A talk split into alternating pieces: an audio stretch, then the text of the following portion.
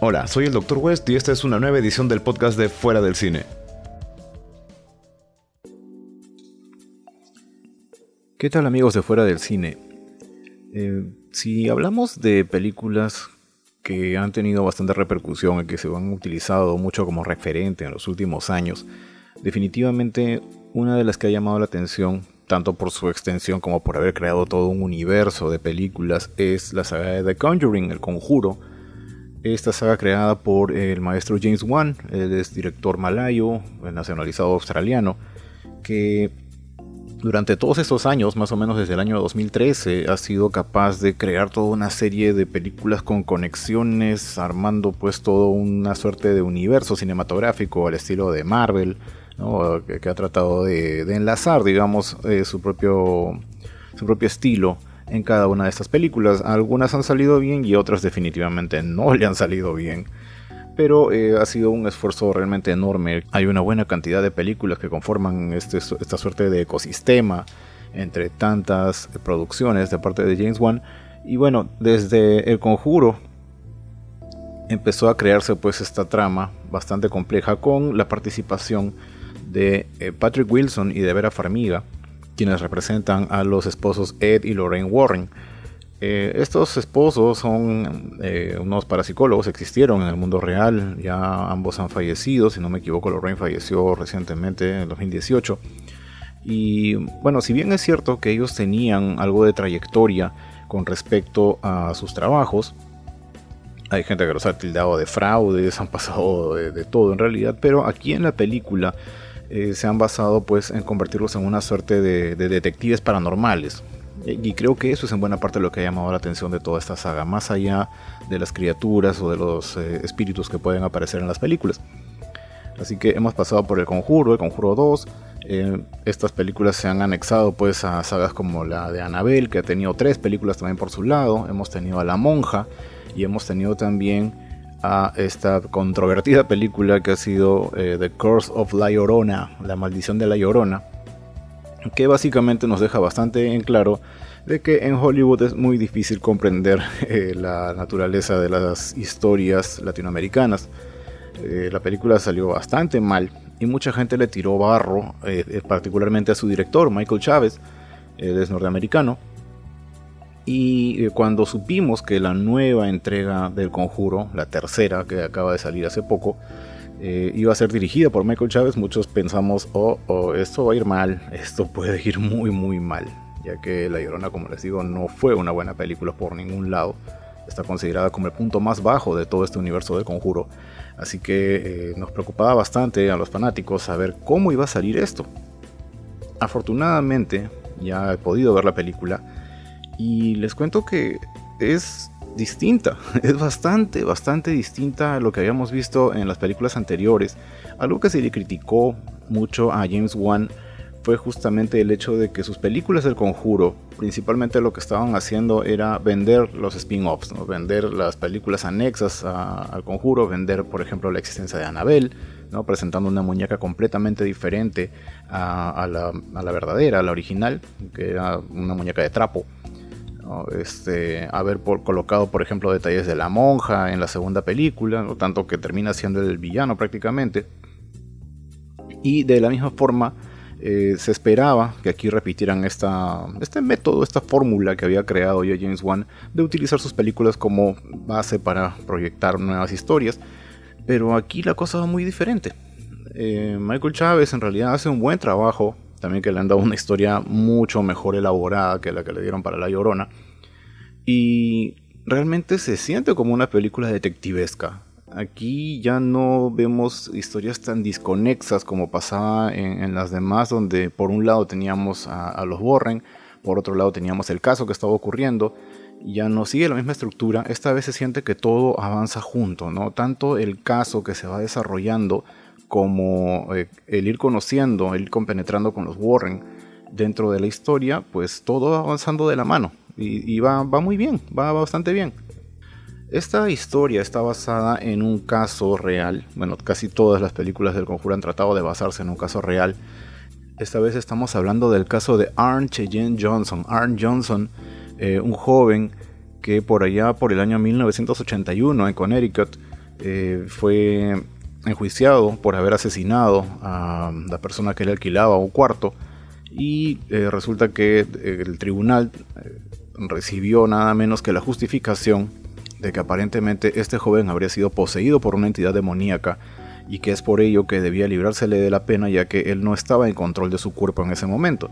Es aparentemente el único caso, el, único en la historia, donde se ha tratado de utilizar este argumento para tratar de eh, liberar a una persona de la responsabilidad, ya que eh, me parece que en ese entonces en Connecticut inclusive era válida la pena de muerte, por consiguiente él debía haber estado sentenciado inclusive a ella, eh, pero le iban a dar originalmente entre unos 10 a 20 años de prisión hasta que se determinó cómo debía desarrollarse el caso y pues trataron de reducir esta condena. Entonces, basándonos en esta historia, es que partimos a conocer eh, esta nueva entrega de The Conjuring, The Devil Made Me Do It, el demonio me obligó a hacerlo. así que aquí empezamos a conocer a los personajes, vemos lo que ocurre en la película, abre con un exorcismo, están tratando los Warren de exorcizar al pequeño joven David Glatzel, que eh, lamentablemente ha caído víctima de una posesión demoníaca y al verlo tan, eh, digamos, afectado al pequeño, apenas tenía 11 años, eh, el novio de su hermana, que precisamente se trata de Aaron Johnson, decide dirigirse personalmente a este demonio y exigirle que abandone el cuerpo de David para que lo posea a él.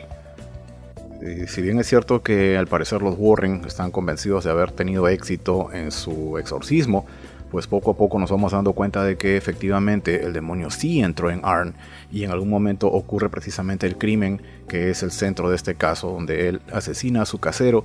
Así que eh, a partir de este momento los Warren entran a tallar como investigadores para tratar de hacerle entender a la corte que efectivamente existe la posibilidad de que un demonio haya podido poseer el cuerpo de Arn y que él no haya estado en control de su humanidad en el instante en que ocurrió este crimen.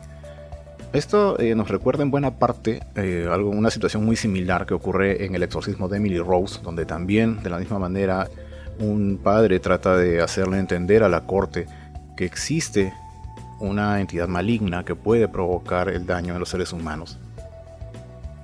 No es nada fácil, ya que estamos hablando de una corte, entonces es, eh, la lógica es la que prima y es muy difícil introducir dentro de la lógica la posibilidad siquiera de que exista una entidad maligna, una entidad que esté con intención de destruir.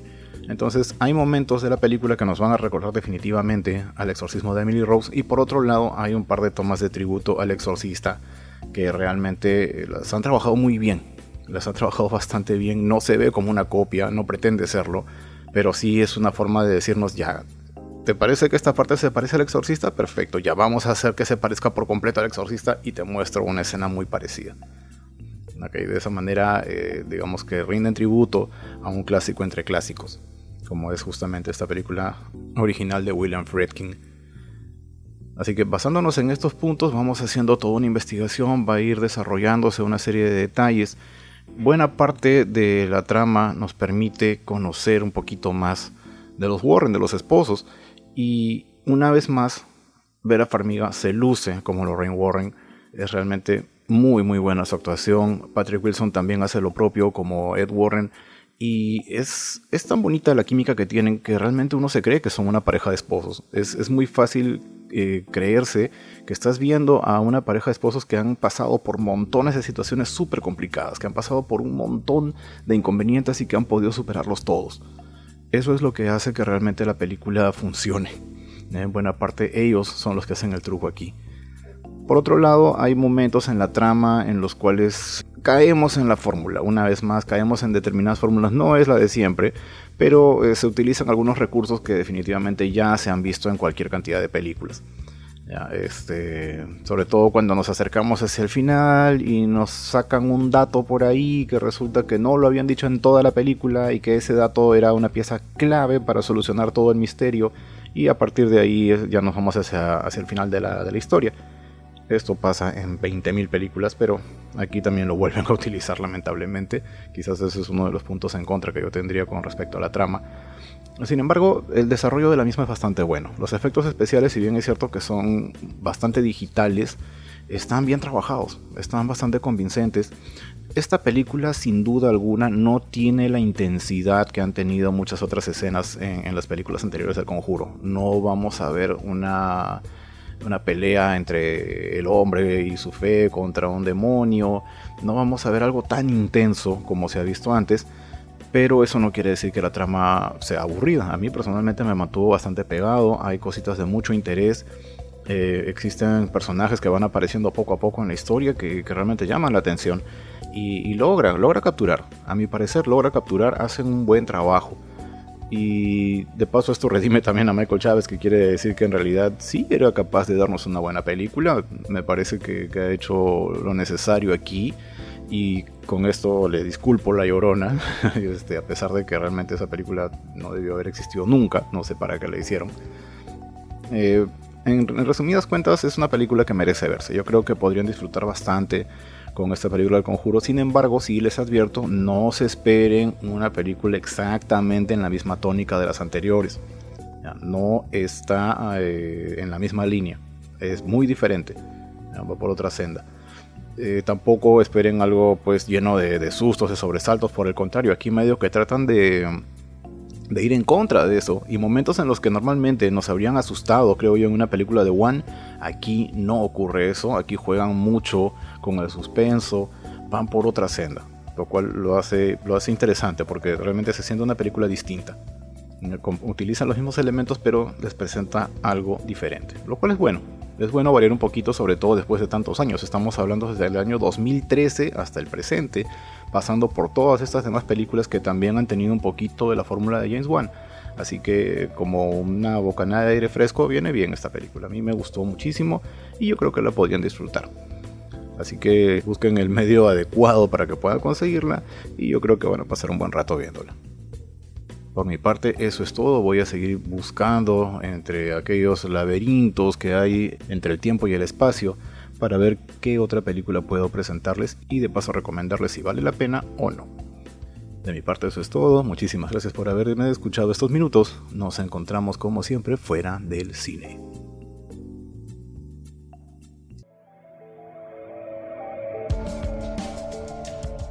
Ya saben que pueden seguirnos en fuera del cine.com, también nos pueden encontrar en Twitter como arroba fuera del cine, al igual que en Instagram, Estamos en todos los medios de difusión de podcast, así como iVoox, iTunes y demás. Y vamos también en Sol Frecuencia Primera los martes y jueves a las 10 de la noche.